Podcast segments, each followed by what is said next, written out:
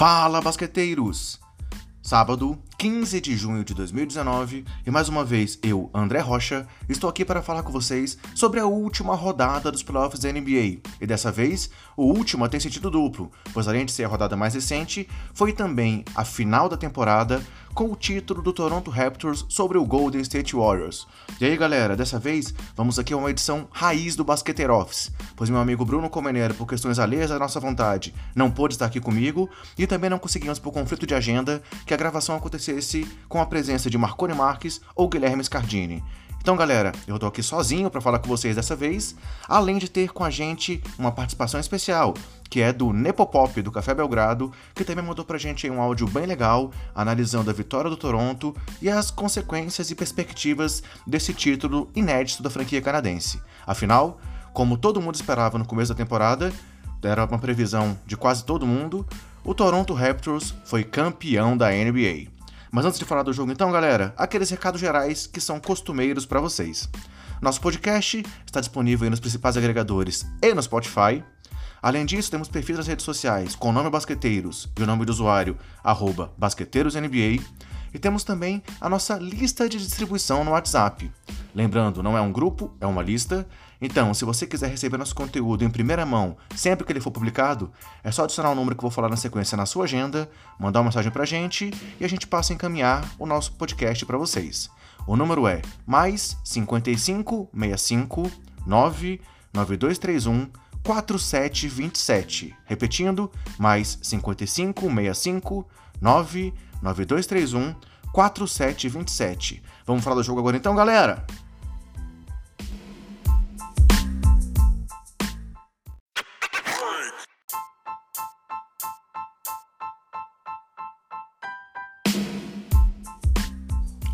Então, galera, na última quinta-feira tivemos aí a confirmação de que a NBA está sem graça e que todos já sabiam o final antes mesmo da temporada começar. Afinal, o Toronto foi campeão da NBA. Mas brincadeiras à parte, o que poucos imaginavam ser possível, para não dizer ninguém imaginava, aconteceu com esse título aí do Toronto, um título inédito da franquia canadense, vencendo o grande Golden State Warriors na decisão. Sim, na cara NBA que estava sem graça, onde todos sabiam o final mesmo antes de começar, os deuses do esporte aprontaram uma das suas e tivemos um campeão inédito na NBA. O Raptors, em sua 24ª temporada, se tornou o primeiro time não baseado nos Estados Unidos a levar o título do melhor basquete do mundo. E, falando do jogo em si, foi mais uma partida onde eles tiveram uma chance de ouro dada pelo destino e dessa vez não desperdiçaram. Ou, se desperdiçaram, o Warriors não soube aproveitar. Mas vamos falar do jogo em si. Foi uma partida equilibrada, onde o Raptors queria se valer da ausência de Kevin Durant é, para garantir mais uma vitória na Oracle Arena nessa temporada. Foram quatro em quatro partidas é, diante do Warriors em seu domínio e evitar o imprevisível jogo 7. E estavam conseguindo, apesar de ter um time, desculpem o trocadilho, guerreiro pela frente. Com destaque especial para mais um jogo mágico de Clay Thompson, que é super reconhecido aí pelas suas grandes atuações em jogo 6, né? E mais uma vez ele estava se destacando pelo time do Warriors. É, começou o jogo e a vantagem do Raptors foi de 33 a 32 ao final do primeiro período, com grande destaque para Kyle Lowry, e no intervalo o time canadense vencia por 60 a 57. Mas veio o segundo tempo e o Warriors quis impor mais um terceiro quarto da morte e, mesmo diante da forte defesa canadense, levou a melhor na parcial por 31 a 26 e foi para os 12 minutos finais vencendo por 88 a 86. Só que, antes disso, houve o lance que pode ter sido decisivo para o jogo e por que não dizer para toda a série.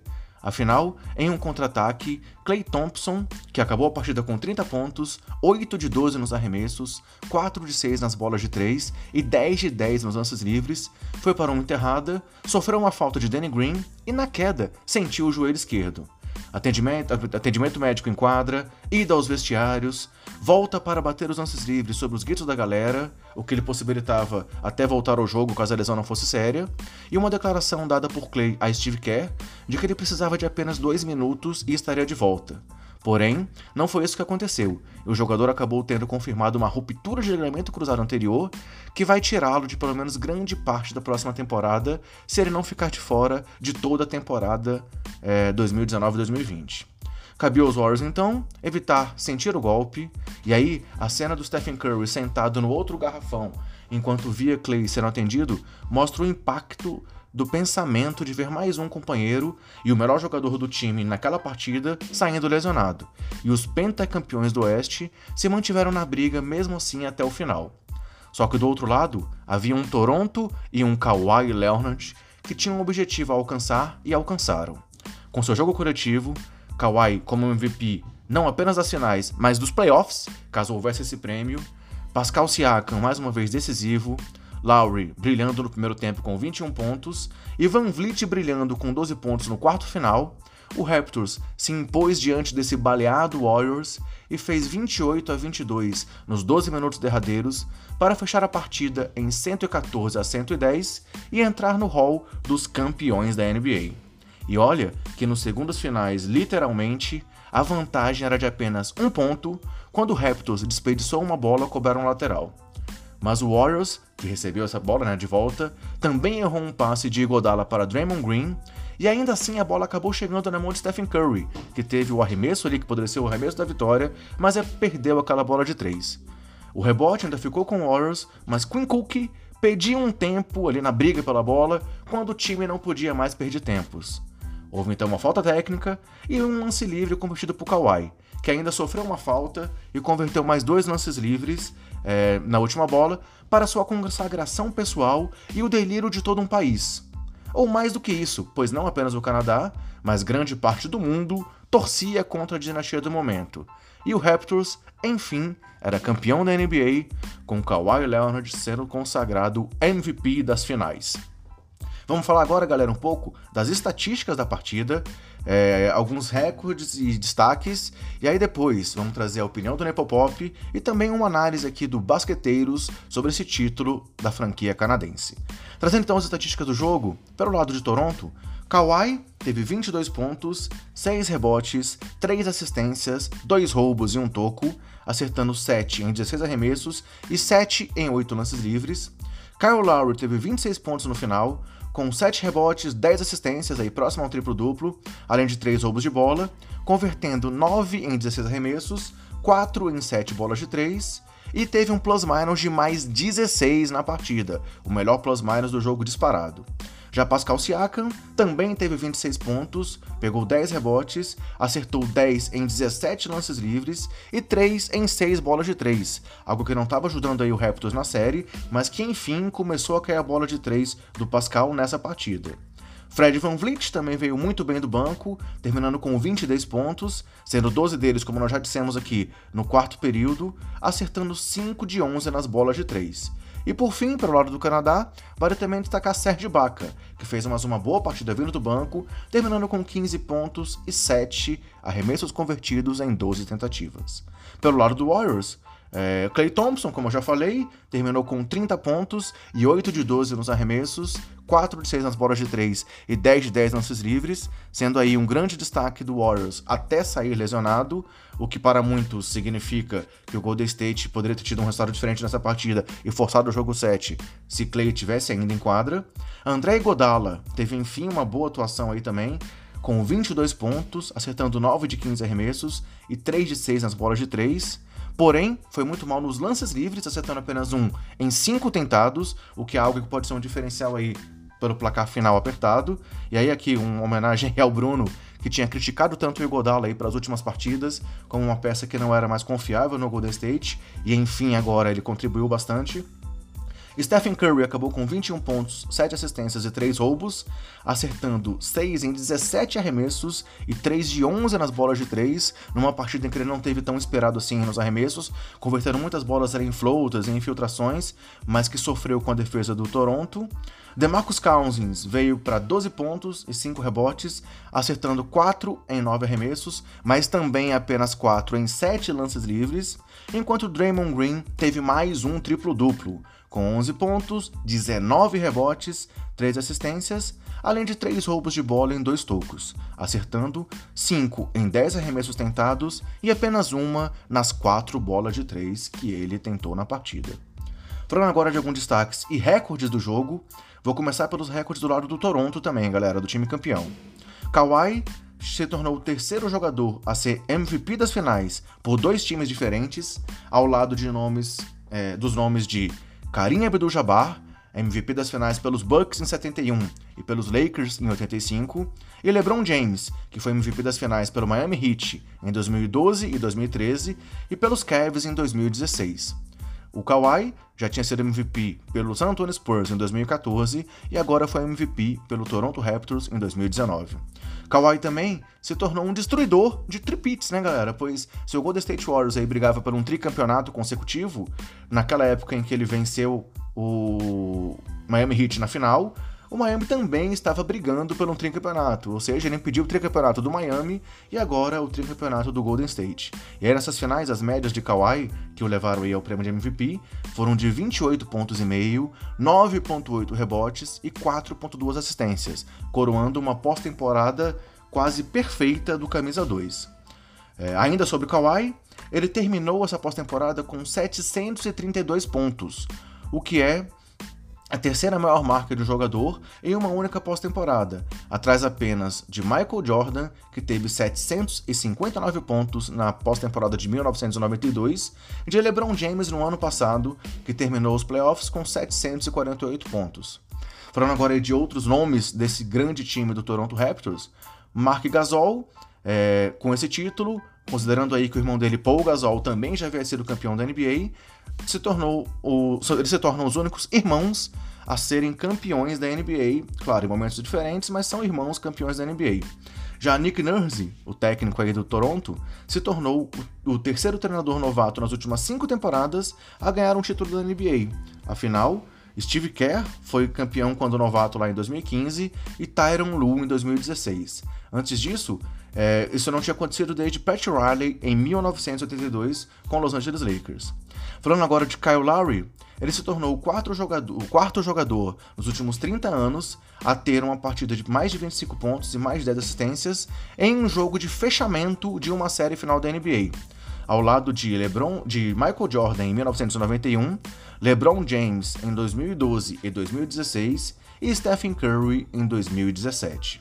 É, ainda sobre a armação do Toronto Raptors, Fred Van Vliet se tornou o primeiro jogador a não ter sido draftado é, pela NBA, a ter mais de 20 pontos em um fechamento de uma final e o único com mais de 5 pontos no quarto período desse jogo. Ele teve 12 pontos e nenhum outro jogador conseguiu mais de 5 pontos nos, nos 12 minutos finais da partida, que foi ali a hora da decisão, aí o, o, o clutch time. É, e aí, falando mais uma vez de Kawhi, mas agora Kawhi e Siakam, os dois combinaram para 1.187 pontos nessa pós-temporada, o que os deixa empatados com ninguém mais ninguém menos que Michael Jordan e Scottie Pippen como os, a segunda maior dupla é, em pontuação em uma única edição de playoffs. É, estão atrás apenas de LeBron James e Dwayne Wade, que tiveram 1.222 pontos nos playoffs de 2012. Mais uma vez, Fred Van Vliet está aqui na nossa lista, pois com 16 bolas de 3 nessas finais, ele se tornou o jogador com mais bolas de 3 vindo do banco em uma série final da NBA. Anteriormente, J.R. Smith e Robert Horry tinham o recorde com 15 bolas de 3 vindo do banco em finais. Agora o Van Vliet veio e superou essa marca. Grande recorde aí para o é, armador reserva do Toronto. E o último destaque aqui do Toronto é, os Raptors terminaram com um plus-minus de mais 31 nessas finais da NBA, o que é, empatado, o segundo maior diferencial de jogos. Ah, desculpa, esse plus-minus é em jogos fora de casa, tá, galera? O que é o segundo maior plus-minus em jogos fora de casa em uma única série das finais da NBA, estando atrás apenas do San Antonio Spurs em 2014, quando fora de casa tiveram um diferencial de 40 pontos positivos. Falando agora do time do Golden State Warriors, Antes da sua saída prematura, Clay Thompson tinha convertido 4 bolas de 3, chegando aí ao seu total na carreira em finais em 86 bolas de 3 convertidas, igualando LeBron James como a segunda maior marca da história da NBA, ambos atrás apenas de Stephen Curry. Já Draymond Green se tornou o sétimo jogador da história a ter um triplo-duplo em um jogo de eliminação nas finais, e seus três triplos duplos em finais de NBA são a terceira maior marca de todos os tempos, atrás apenas de LeBron James com 10 e Magic Johnson com 8 triplos duplos em finais. E falando agora um pouco de um destaque negativo, após a saída de Clay Thompson no terceiro período, Stephen Curry marcou apenas 4 pontos, acertando um em 6 arremessos e errando as 4 bolas de 3 que tentou, o que prova que talvez o grande, grande impacto da falta do Clay foi a possibilidade do Toronto marcar especialmente aí o Stephen Curry e com isso eliminar aí a principal arma do Warriors, já que o time já não tinha Kevin Durant e também perdeu o Clay durante o decorrer da partida. E aí, nesse período aí sem o, o Clay Thompson, outros três jogadores do Warriors pontuaram mais do que o Curry. Draymond Green, André Godala e DeMarcus Cousins. E, um lado positivo agora do Curry, ele se juntou a Kobe Bryant, Michael Jordan e Jerry West como os únicos armadores a terem uma série final da NBA com médias de pelo menos 30 pontos, 5 rebotes e 5 assistências. É, e agora, galera, três recordes aí aleatórios ou curiosos, que não tem a ver tanto com o jogo, mas Patrick McCall acabou se tornando aí o atual tricampeão da NBA em três temporadas na carreira. Ele tem três anéis de campeão, pois ele tinha sido bicampeão pelo Golden State e agora, depois de um imbróglio lá no começo da temporada com relação à renovação no contrato dele, ele acabou depois de passar por Cleveland, aí em Toronto e se tornou tricampeão da NBA. Curiosamente, ele tem aí o mesmo número de títulos de Stephen Curry e também o mesmo número de prêmios de MVP das finais. Brincadeira, tô zoando. Além disso, Jeremy Lin também é campeão da NBA. E aí a curiosidade aqui fica no fato de que o Lin começou a carreira pelo Golden State Warriors na temporada 2010-2011 e agora aí se consagra com esse título pelo time do Canadá.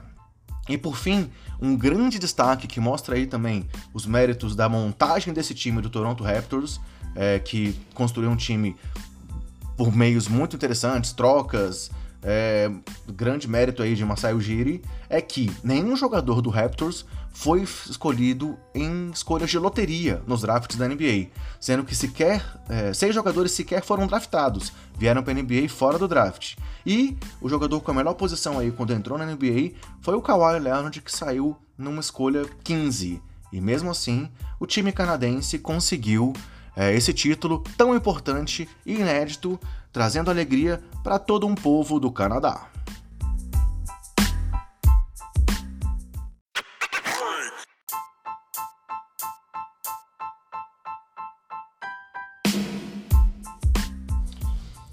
Esses foram então os principais destaques da partida e alguns inclusive da série. Mas antes aí de ouvir o Nepopop, galera, eu vou fazer mais uma coisa aqui que eu acho que vai ser bem interessante, que é trazer algumas declarações. Tivemos muita coisa legal sendo comentada depois do jogo, mas eu vou trazer declarações de um lado de Kawhi Leonard e do outro de Draymond Green, que mostram aí o sentimento dos, dos dois depois da série e trazem muito aí da emoção da partida. Primeiro eu vou trazer algumas falas do Kawhi. E aí, vou falar aqui de primeira pessoa, é, como se realmente fosse o próprio Kawhi falando, tá, galera? É, o time e a diretoria me abraçaram. Passei por muitas coisas, mas também tive muito apoio. Trabalhei duro e com a mentalidade adequada para chegar nesse ponto. É para isso que eu treino e dou duro. Agora é hora de curtir esse título com meus treinadores e meus companheiros e vou pensar no futuro depois. Foram coisas que o Kawhi disse após ser eleito o MVP da final. E ele prosseguiu. Como eu disse, Desde o primeiro dia aqui, no Media Day, este era o meu foco. Queria fazer história e foi o que eu fiz. Quero jogar basquete, não me interessa com que camisa, e os jogadores aqui também têm muita vontade. Durante todo o ano, tivemos a mentalidade certa. Penso que me fazer penso no que me faz feliz e não me interessa o que pensam de mim, porque sei a pessoa que sou e é isso que eu levo pra quadra. Não me importo com o que a mídia vai falar, se eu vou fazer 30 pontos ou não, e o que eu quero é jogar de maneira certa. Isso aprendi na NBA durante esses anos e quero sempre aprender com o que já passei. E isso é uma clara referência do Kawhi aí aos questionamentos que ele teve aí, né, para lesão da temporada passada, por toda a forma, tudo que aconteceu antes da troca aí, onde ele veio de San Antonio para o Canadá. E ele prosseguiu também. Um dia depois da transferência, ou talvez até no dia da transferência, mandei uma mensagem de texto para Kyle Lowry e disse: Vamos jogar junto e fazer algo especial. Sei que seu melhor amigo, aí uma referência ao DeMar DeRozan, né, saiu. E sei que você está bravo com isso, mas vamos fazer as coisas darem certo. E aí vimos aí que realmente deram certo e o time foi campeão da NBA. Por fim, outra fala aí do Kawhi. No ano passado, muita gente duvidou de mim, achou que eu estava fingindo uma contusão para não jogar por um time, e isso é muito frustrante, porque amo jogar basquete e se não estou jogando é porque estou machucado e estou mal. O verão passado foi duro, minha recuperação foi estressante. Queria voltar da mesma maneira e não jogar 5 anos para depois me machucar de novo. Estou feliz que consegui jogar bem esses seis jogos da final da NBA e vencer esse campeonato é especial. No ano passado, todos ficaram olhando para mim, duvidando de mim, mas tive uma grande rede de apoio em volta. E aí, galera, realmente foi a prova aí de que para quem até pensava que o Kawhi poderia se recusar a jogar pelo Toronto, muito longe disso, ele se dedicou, jogou demais, foi poupado em alguns momentos na temporada, o que foi um management, estou usando aí, homenagem ao Café Belgrado, já que o Nepopop tá aqui com a gente, muito interessante aí do time do Raptors, para que ele, enfim, brilhasse como ele brilhou nessas finais e conquistasse aí o inédito time, o inédito título pro time do Toronto. E agora, galera, trazendo um pouco uma declaração do Draymond Green, pelo outro lado, já que o Kawhi aí trouxe essas declarações que mostram a importância do título, não só para o time do Toronto, mas também para ele, querendo aí, por mais que ele fale que não liga para isso, que ele só quer jogar basquete, mas provando que ele é realmente um dos maiores jogadores da NBA na atualidade. Do outro lado, o Draymond Green mostrou ali uh, resiliência com o resultado. Afinal, o time do Warriors sabe o que aconteceu, sabe das lesões que o time sofreu e que talvez realmente a história pudesse ser diferente se o time tivesse completo, né? Mas é uma coisa que, a, a que se está sujeito no esporte.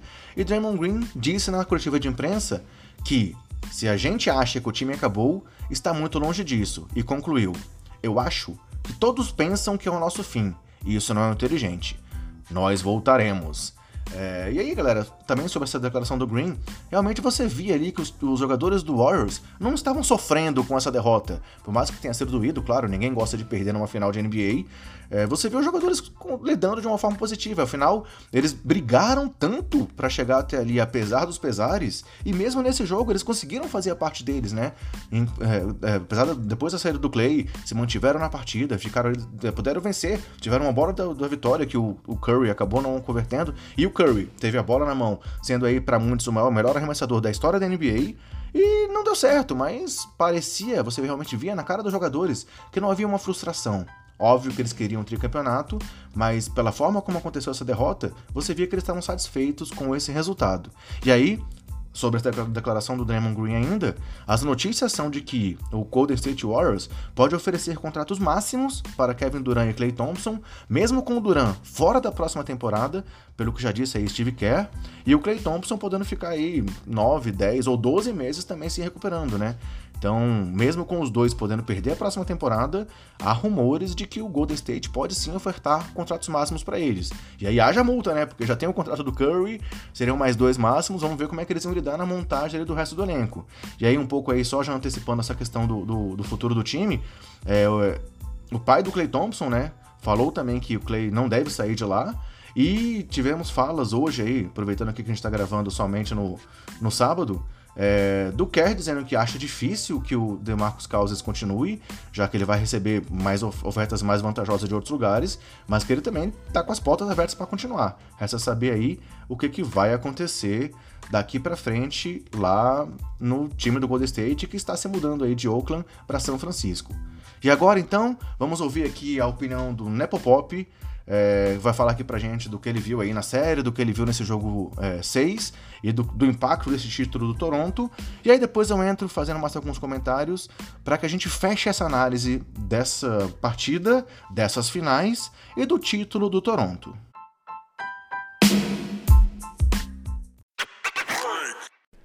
Fala galera do Basqueteiros, aqui é Lucas Nepomuceno, Nepopop do Café Belgrado. É, eu quero mandar um abraço pro André, parabenizá-lo por toda a cobertura nos playoffs. Foi algo impressionante a gente acompanhar aqui o conteúdo que o Basqueteiros disponibilizou para os seus ouvintes durante os playoffs inteiros, todo dia com review, com informações sobre o que aconteceu. Foi muito massa, né? Então, de parabéns mesmo. E eles me convidaram, me deram a honra de convidar aqui para falar sobre a final de ontem, jogo 6, Toronto Raptors campeão da NBA.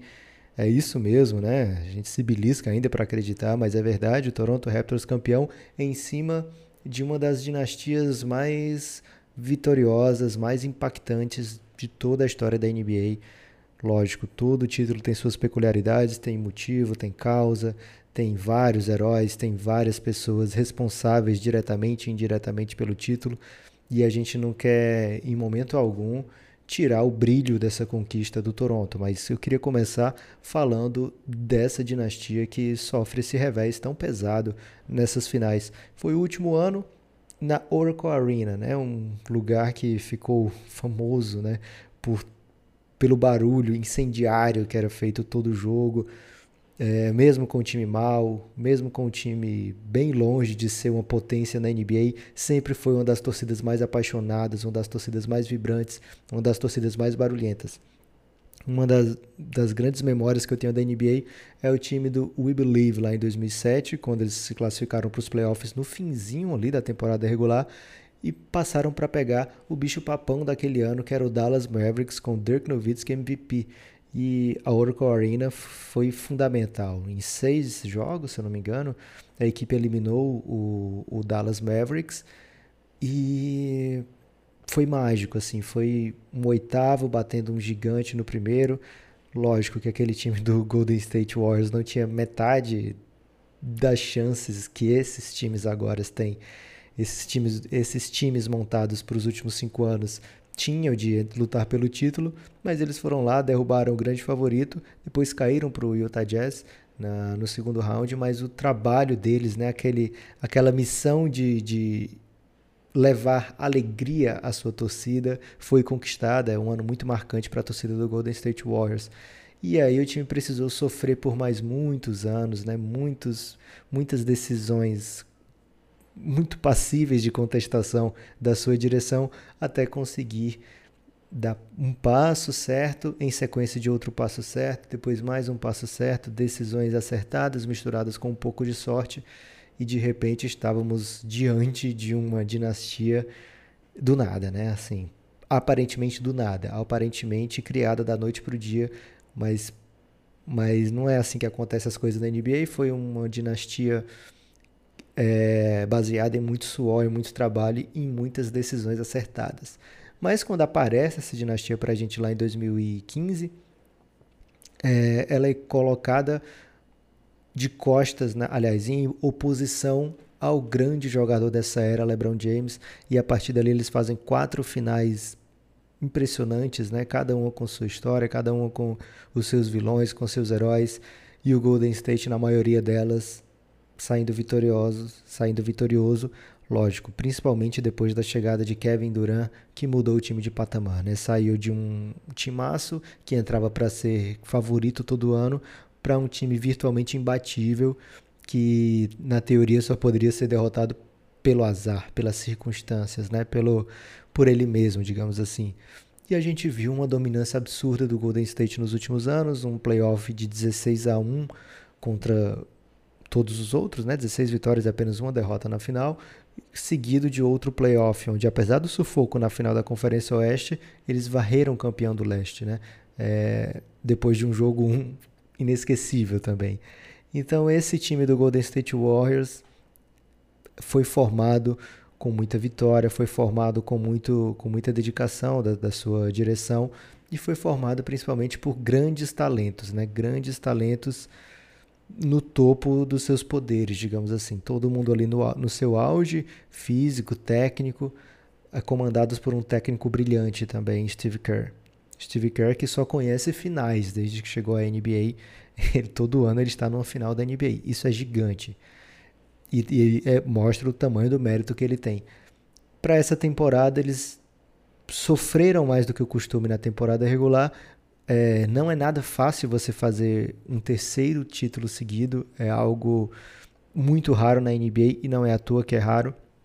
Eles enfrentaram muitas dificuldades internas e externas nessa temporada, acabaram encontrando na final da NBA um timaço que era meio que feito para enfrentar esse time do Golden State Warriors, né? Jogadores longos, excelentes defensores, uma das melhores defesas da NBA na temporada regular, melhor defesa dos playoffs um jogador top 3 na liga, talvez o melhor jogador da NBA né, nessa temporada, Kawhi Leonard com todos os méritos levando o Toronto Raptors ao seu título. Lógico que as contusões do Golden State jamais vão ser esquecidas, mas isso que o Toronto conquistou não pode ser apagado. É, foram vitórias muito convincentes. O time dominou a maioria dos jogos, dos seis jogos. Nos seis jogos a gente viu o domínio do, Golden, do Toronto Raptors sobre o Golden State Warriors. E não adianta você me dizer que ah, mas não estava Kevin Durant, em alguns não estava o Clay Thompson. Sim, mesmo assim é um adversário formidável que vinha vencendo, venceu Houston, venceu Portland é, e não conseguiu bater no melhor de sete o Toronto Raptors. A gente ainda teve a infelicidade de acompanhar duas contusões seríssimas desses jogadores do Golden State, que vão impactar muito a próxima temporada da NBA.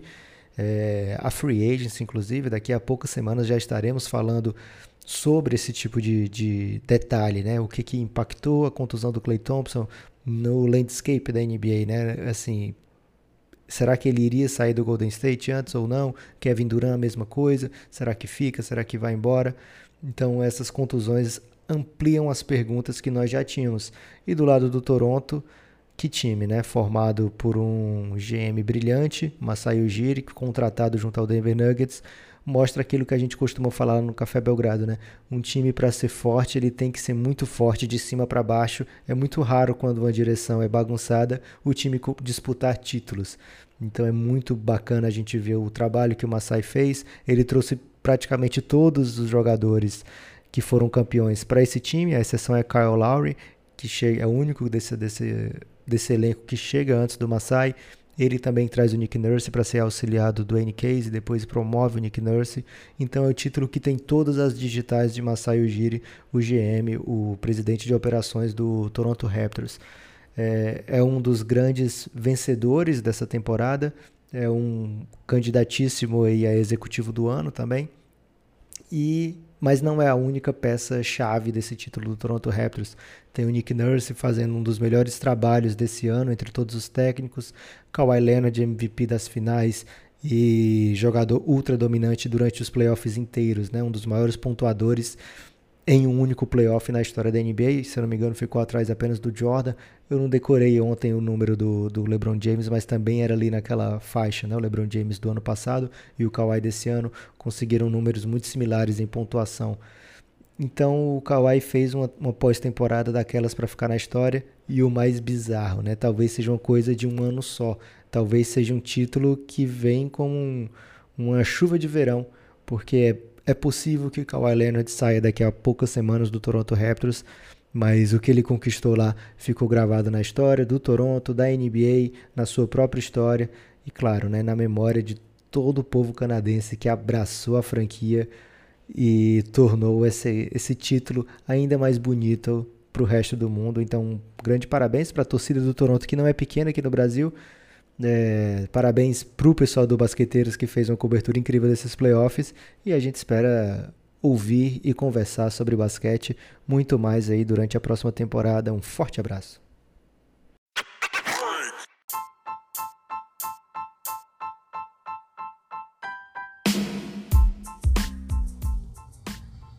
E após aqui um gole de água e guardando aqui o meu lenço, após aqui secar aqui a, as lágrimas de emoção por essa participação do Nepopop, pô, afinal é, é, muito legal, né? A gente vê alguém que admira reconhecendo o nosso trabalho, que é, é algo muito gratificante.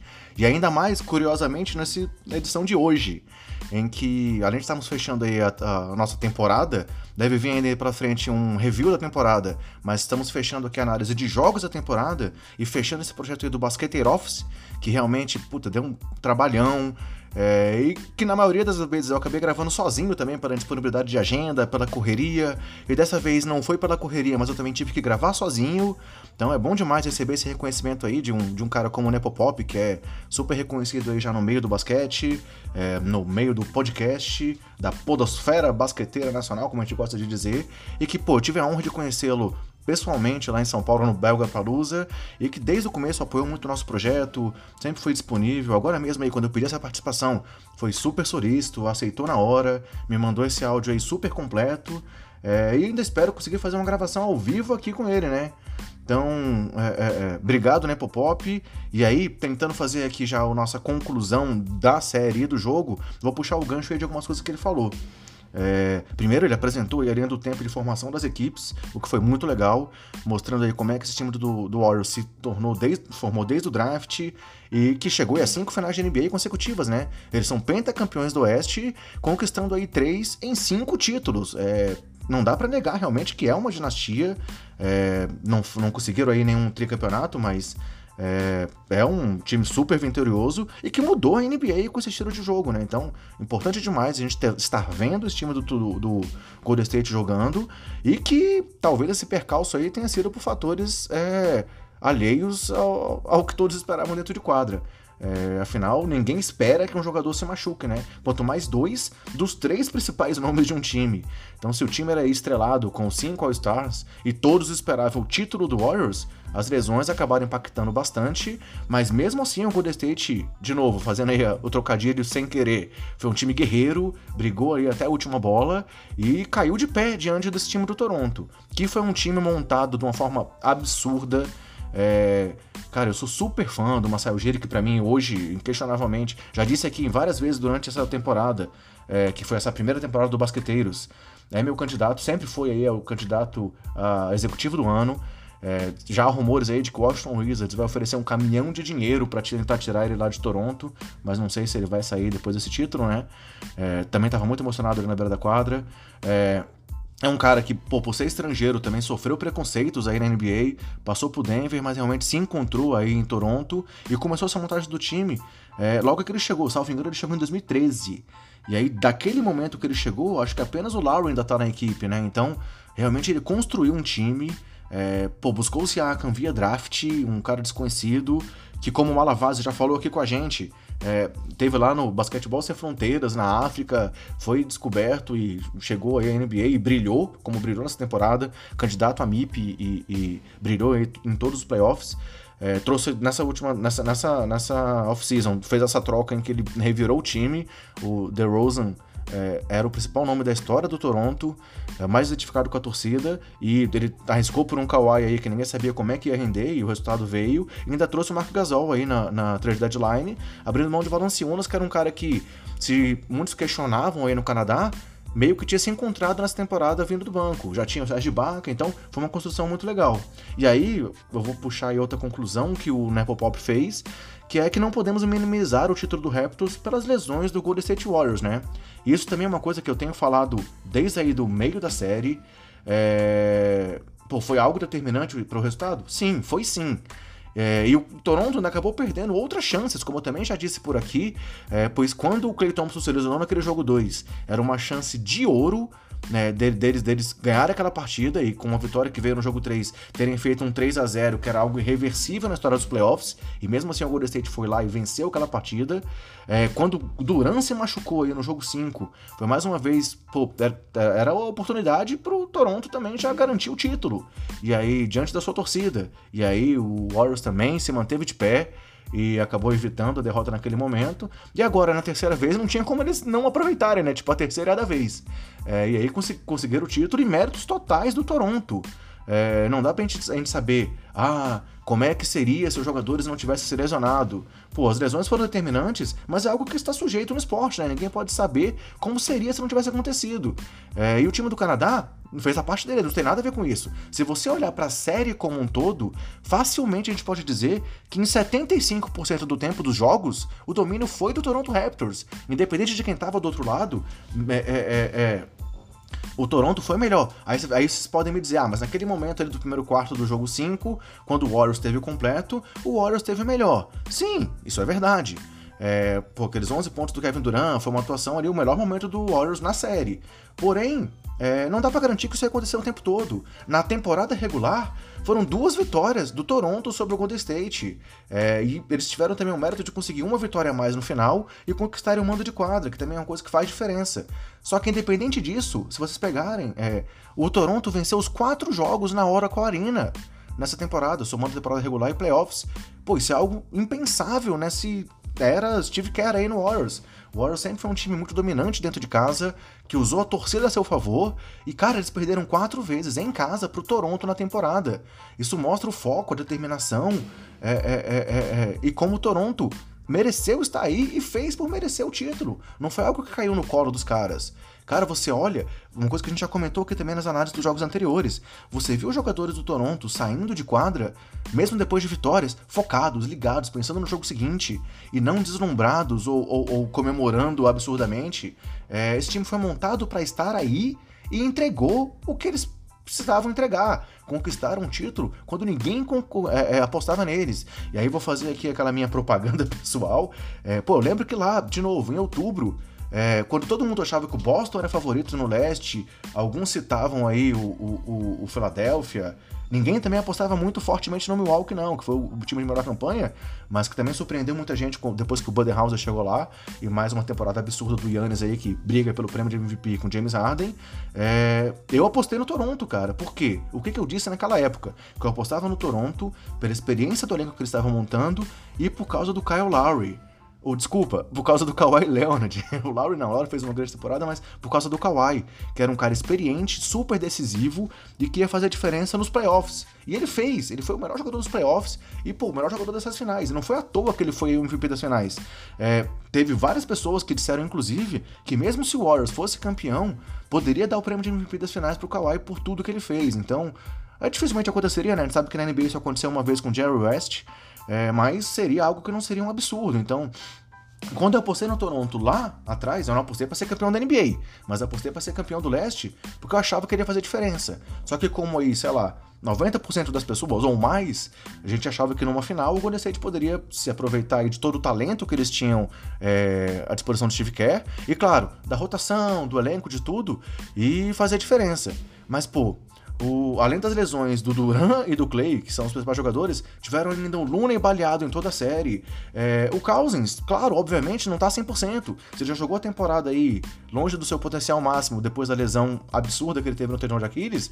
É, ele ainda voltou, jogou relativamente bem. Ainda teve a lesão muscular lá diante do, do Clippers, que tirou ele de 14 jogos seguidos dos playoffs. Ou seja, também era um cara que tava meia boca. Então, realmente, o Curry e o Green, e o Green foram os únicos jogadores inteiros no, no Warriors para essa série. E eles entregaram o que, o, o, que se esperava deles. O Paul Draymond Green teve aí triplos duplos. O Curry teve aquele jogo absurdo lá naquela derrota dos 47 pontos. Mas ele teve média aí superior a 30 pontos, se eu não me engano, nessa série. É, Claro, em alguns momentos ele falhou, como nessa última bola aí, mas cara, isso também é, é do jogo. Se ele tivesse feito aquela bola, ia estar tá todo mundo ainda usando ele, porque ele teria forçado um jogo 7, e aí realmente o jogo 7 era um, um momento onde tudo poderia acontecer. Mas também, se ele tivesse metido aquela bola, é, ia ter mais algum ataque pro, pro, pro, Toronto. E eu não sei se o Kawhi não tirar alguma coisa da manga para conseguir essa vitória. É, o time do Toronto era, é muito experiente. No nosso preview das finais que a gente fez com o Guilherme Giovannone, a gente falou justamente sobre isso, dizendo que é um time super experiente, é, que por mais que não tivesse aí títulos da NBA, tinham jogadores que tinham já seus anéis aí, em Danny Green, em Kawhi, mas jogadores como o Mark Gasol, cara, que é um dos maiores nomes do basquete FIBA nos últimos anos, e que estava aí para conquistar um título da NBA pela primeira vez. É, Ibaka também já tinha chegado em final de NBA, então é, não foi à toa que esse time chegou e não podemos de forma alguma minimizar o título deles botando a culpa nas lesões do Golden State. Poderia ser diferente? Poderia. Como também poderia ser igual. Então, assim, eu já tinha dito isso antes aqui no podcast, coloquei isso no Twitter lá no decorrer da partida, é, no momento em que o Clay se machucou, e reforço que eu concordo plenamente com o Nepopop. A gente não pode é, é, é, é diminuir o feito do Raptors pelo ocorrido. E falando aí de, de outro aspecto, né? Esse desfeito, esse título aí do Toronto torna ainda mais épica aquela bola do Kawhi diante do Philadelphia 76ers. Afinal, é, é, pô, ali foi um momento que ficou marcado para a história dos playoffs e que fez esse time chegar onde ele chegou, né? Pô, foi um time que. É, é, virou a série contra o Orlando Magic, é, virou a série contra o Philadelphia, virou a série contra o Milwaukee e que foi dominante numa final contra o Golden State Warriors, cara. Isso não é pouca coisa, não. E, e o Kawhi, pô, mostra aí que, que, que o, jogador que ele é também, podemos dizer que homem, é, e a explosão dele ali após o título nas comemorações, mostra pra gente também que ciborgues também amam, né? Porque você teve toda aquela brincadeira lá com a, aquela gargalhada dele lá na apresentação no time, é, a gente sabe que o cara é super focado, mas você viu tanto que ele comemorou o título ainda em quadra, e tem alguns, algumas imagens da comemoração nos vestiários, aquela questão lá do champanhe, em que você vê que o cara tá alucinado, dançando, a gente vê dancinha do Kawhi, galera. É, isso mostra a importância disso para um cara que já tinha um prêmio de Olimpíadas Finais nas mãos, é, já tinha sido campeão da NBA e sabe da importância desse feito que ele fez agora. É, ninguém sabe se ele vai continuar no Toronto. Ainda é essa a, a, a, dúvida, né? Ele já brincou aí com, com o Lauro numa entrevista, que agora que, ele, que, que, eles foram campeões, o Lauro não vai querer ele por lá. Mas assim, se ele continuar, é, é, é uma coisa muito acertada e vamos ver o que vai acontecer. O que eu sei é que assim, é, é, é o Toronto obviamente vai querer mantê-lo e que se ele ficar, esse time do Toronto ainda tem muita coisa para fazer pela frente, porque com essa defesa que eles têm, o que eles fizeram na temporada e acima de tudo o que eles fizeram nos playoffs, os credenciam a continuar aí brigando é, no topo da NBA aí no próximo ou nos próximos anos. E aí, esse resultado também, galera, é uma coisa que uma coisa que a gente não pode deixar de ressaltar foi a coragem desse time é, de mudar tudo, assim. Foi um time que vinha aí das decepções, das derrotas para o Cleveland em anos consecutivos, varridas aí diante do LeBron James, e que percebeu que quando o LeBron não estava mais no leste, era a chance que eles tinham aí de mudar a perspectiva do time e mudar o patamar do, da franquia canadense. E aí foram pro tudo ou nada, foi realmente um all-in do Masai Ujiri. Claro, não é só ele, né? Teve o apoio ali com certeza dos donos do time para poder fazer tudo o que ele fez. É, primeiro, mudar o técnico, o Donny Cases, que tinha sido o técnico do ano, foi mandado embora e promover o Nurse, que era um, um assistente técnico do Casey há muito tempo, mas que foi uma movimentação que se mostrou totalmente acertada. Pela forma como ele lidou com o elenco, você via a proximidade que ele tinha dos jogadores e o domínio que ele tinha do que ele tinha em mãos. É, reformulando a rotação do time, a mudança aí de, de passar o Ibaka para a segunda unidade, para a posição de pivô, jogando ele ao lado do Siakam, e depois, quando chegou o Gasol, passar ele para segunda unidade, você mostrou, você mostrou dois, duas coisas muito acertadas. Então você via que o Nurse sabia o que estava fazendo. Então, se o cara tinha tanto domínio assim sobre o elenco, pô, era o nome acertado que deveria estar tá ali, né? Então, méritos totais para o Toronto e para o Masai por tudo que ele fez. E, além disso, é, é, é, mesmo com toda a dúvida de quem sequer sabia que o Kawhi ia jogar, é, naquela troca do DeRozan, onde houve muita crítica, sim. A torcida sentiu falta do seu ídolo ali. O, o DeRozan era o primeiro jogador que queria ficar no Toronto, cara. Depois tivemos aí nomes como Vince Carter, Chris Bosh e outros tantos rejeitarem o Toronto, digamos assim, querendo pedindo trocas, ou gente que sequer aceitou jogar lá no começo da, da, da, da história da franquia. É, teve um texto essa semana aí do Bala na Sexta, em que o, o Fábio Balaciano trouxe pra gente a informação de que BJ Armstrong, relembrou, né? O fato de que BJ Armstrong, jogador do Bulls, tinha sido draftado lá pelo time no draft de expansão quando o Toronto foi criado e se recusou a ir pra lá, sendo trocado justamente pro Golden State Warriors, aí uma curiosidade envolvendo os dois times, é, passando por Vince Carter, Chris Bosh, caras que fizeram história por lá, é, Tracy McGrady e pediram para ser trocados. E aí o DeRozan não, o DeRozan era o cara mais identificado com a franquia, líder de pontos, jogos e tantas outras coisas, e o Toronto simplesmente trocou o cara. É, Claro, o DeRozan sofreu bastante, mas mesmo assim ele falou agora que se sente parte desse time campeão, porque ele construiu muito do que tá lá. E a aposta do time foi pelo Kawhi, que por mais talento que tivesse, é, era uma incógnita. Um jogador que tinha vindo de uma temporada brilhante, mas ficou fora da outra por lesão, e aí ninguém sabia é, é, é, como é que ele ia voltar, como é que ele ia entregar. E o Toronto apostou nele, e ele foi o MVP incontestável das finais, sendo comparado à lenda do esporte e mostrando que valeu a pena arriscar. E além do, do, do, do, do, do, do Kawhi, tem a questão do Siakam, por exemplo, que foi, para mim, o MIP incontestável na temporada também, por mais que tenhamos aí D'Angelo Russell e outros nomes que concorrem com ele, a evolução do cara para realmente, em alguns jogos, ser o principal nome do ataque do time de Toronto, segurar partidas quando o Kawhi não tava, ser a principal arma ofensiva em alguns momentos de jogos, Vide aquele primeiro jogo que ele fez 32 pontos, cara. Ele conduziu o Toronto à vitória naquele jogo aí das finais. Então, assim, Siakam também um super acerto desse time. É... Isso sem falar aí na, na, na, redenção do Kyle Lowry, um cara super criticado, que zerou no jogo 1 da série contra o Magic e agora fez essa bela partida aí fechando a série. É, Mark Gasol, que veio na trade deadline, como a gente já comentou aqui mais de uma vez. É, pô, Mark Gasol, um cara que também aí, depois de tudo que ele sofreu lá no Memphis, é, construiu também, né? Sofreu, mas construiu. Tanto que na, na declaração dele, em quadra ainda ali, é, ao ser perguntado ali do Zach Randolph e do, e do Mac Conley, ele, pô, fez referência aos, aos, companheiros dele lá de Memphis, e os caras também comemoraram muito o título dele, o Conley, pelo menos o Conley eu vi no Twitter comemorando, então assim, é, é foi um time construído para estar ali e montado para vencer o Golden State. E eles realmente cons conseguiram isso. Então, é, eu não. Desculpa, antes, eu já tinha falado isso antes, tá? Mas o Masai Ujiri, para mim, é inquestionável o executivo do ano pelo que ele conseguiu montar nesse time.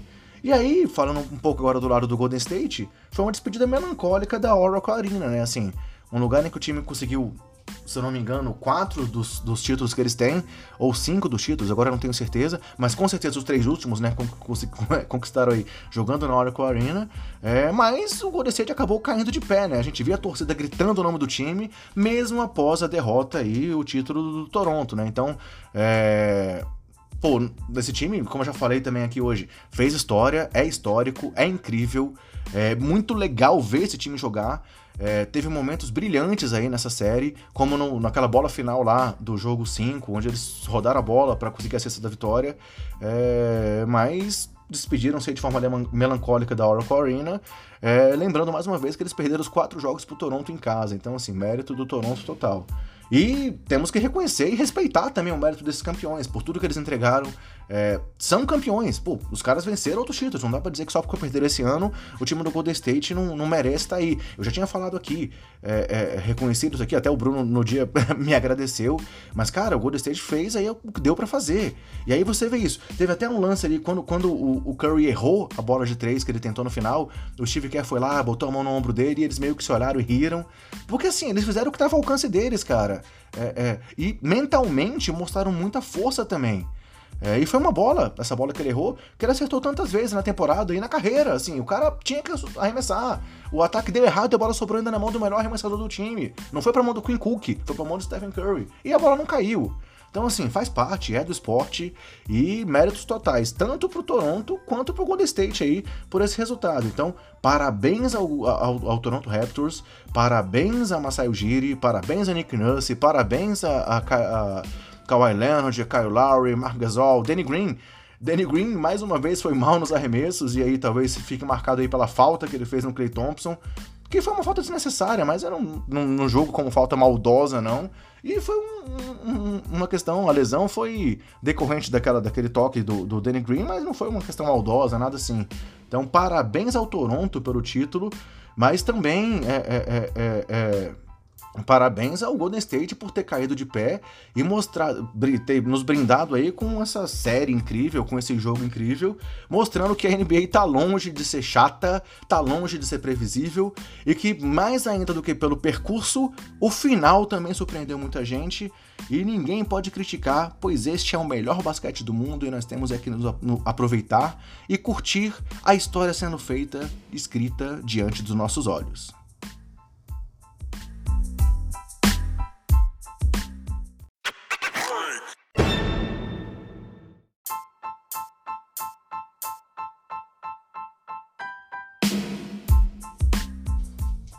E aí, galera, uma vantagem da gravação ter ficado para esse sábado. É, antes de fazer minha despedida, meus agradecimentos e o fechamento do Basketer Office nessa temporada 2018-2019, tivemos aí a Hoje Bomb agora há pouco, é, da confirmação da troca de Anthony Davis para o Los Angeles Lakers. É, o Hoje divulgou aí que o, o, o Anthony Davis vai para o Lakers em troca de Lonzo Ball, Brandon Ingram, Josh, é, Josh Hart e três escolhas de primeira rodada do time de Los Angeles, incluindo aí a quarta escolha de 2019. Ou seja, depois de tudo que aconteceu na temporada, do, da polêmica, das confusões, de toda aquela treta lá entre o New Orleans e, e o Lakers, da presidente do time ter dito que o, o, o Davis não iria para lá, sim, Anthony Davis vai jogar ao lado de LeBron James na próxima temporada. E aí, frustração de outras equipes, mas eles conseguiram um pacote com no mínimo três jovens jogadores e três piques de primeira rodada, onde no mínimo dessa temporada é garantida, é, como uma boa escolha, né? Uma quarta escolha.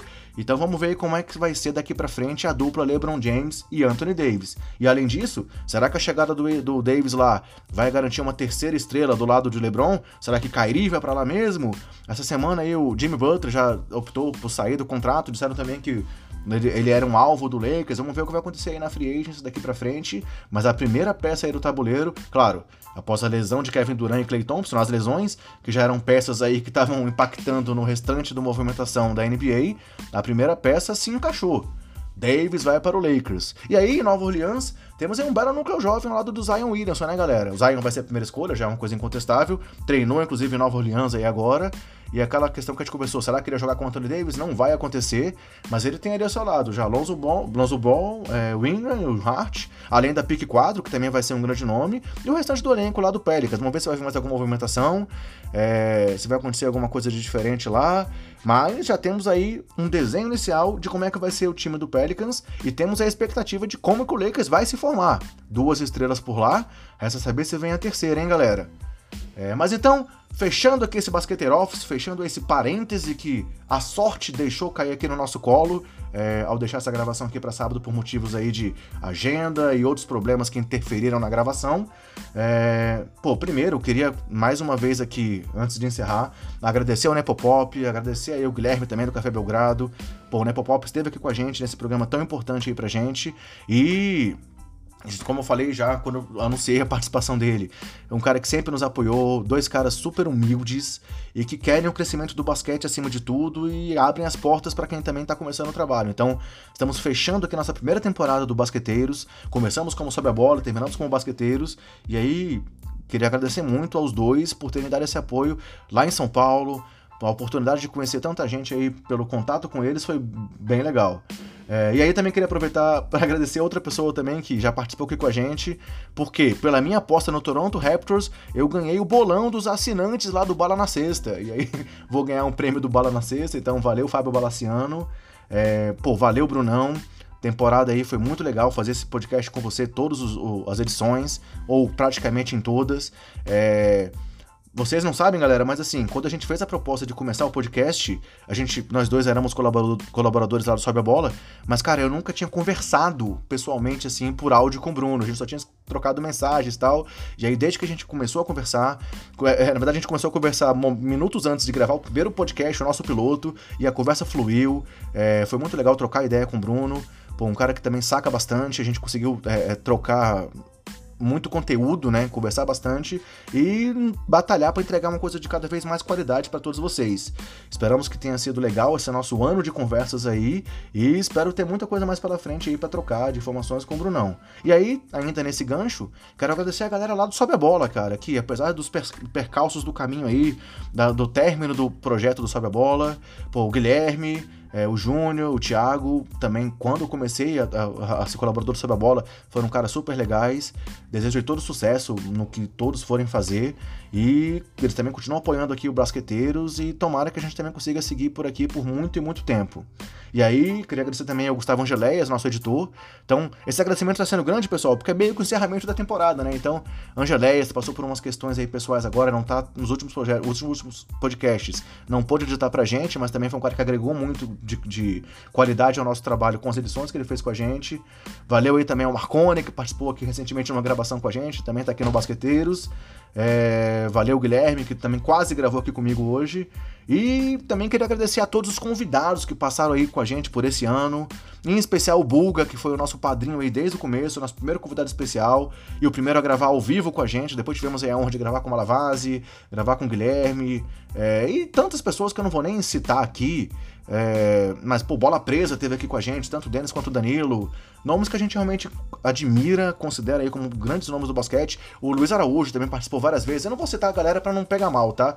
Na era do Garfão, Alana Ambrosio, a galera do NBA das Minas lá com a Sabrina. Então, cara, muito legal ter tido essa receptividade aqui do mundo do basquete e mostra, mostra que o nosso trabalho tá no rumo certo e que a gente pretende seguir aqui com esse trabalho. Então, quero agradecer a toda essa família do basquete é, e também quero agradecer a minha família.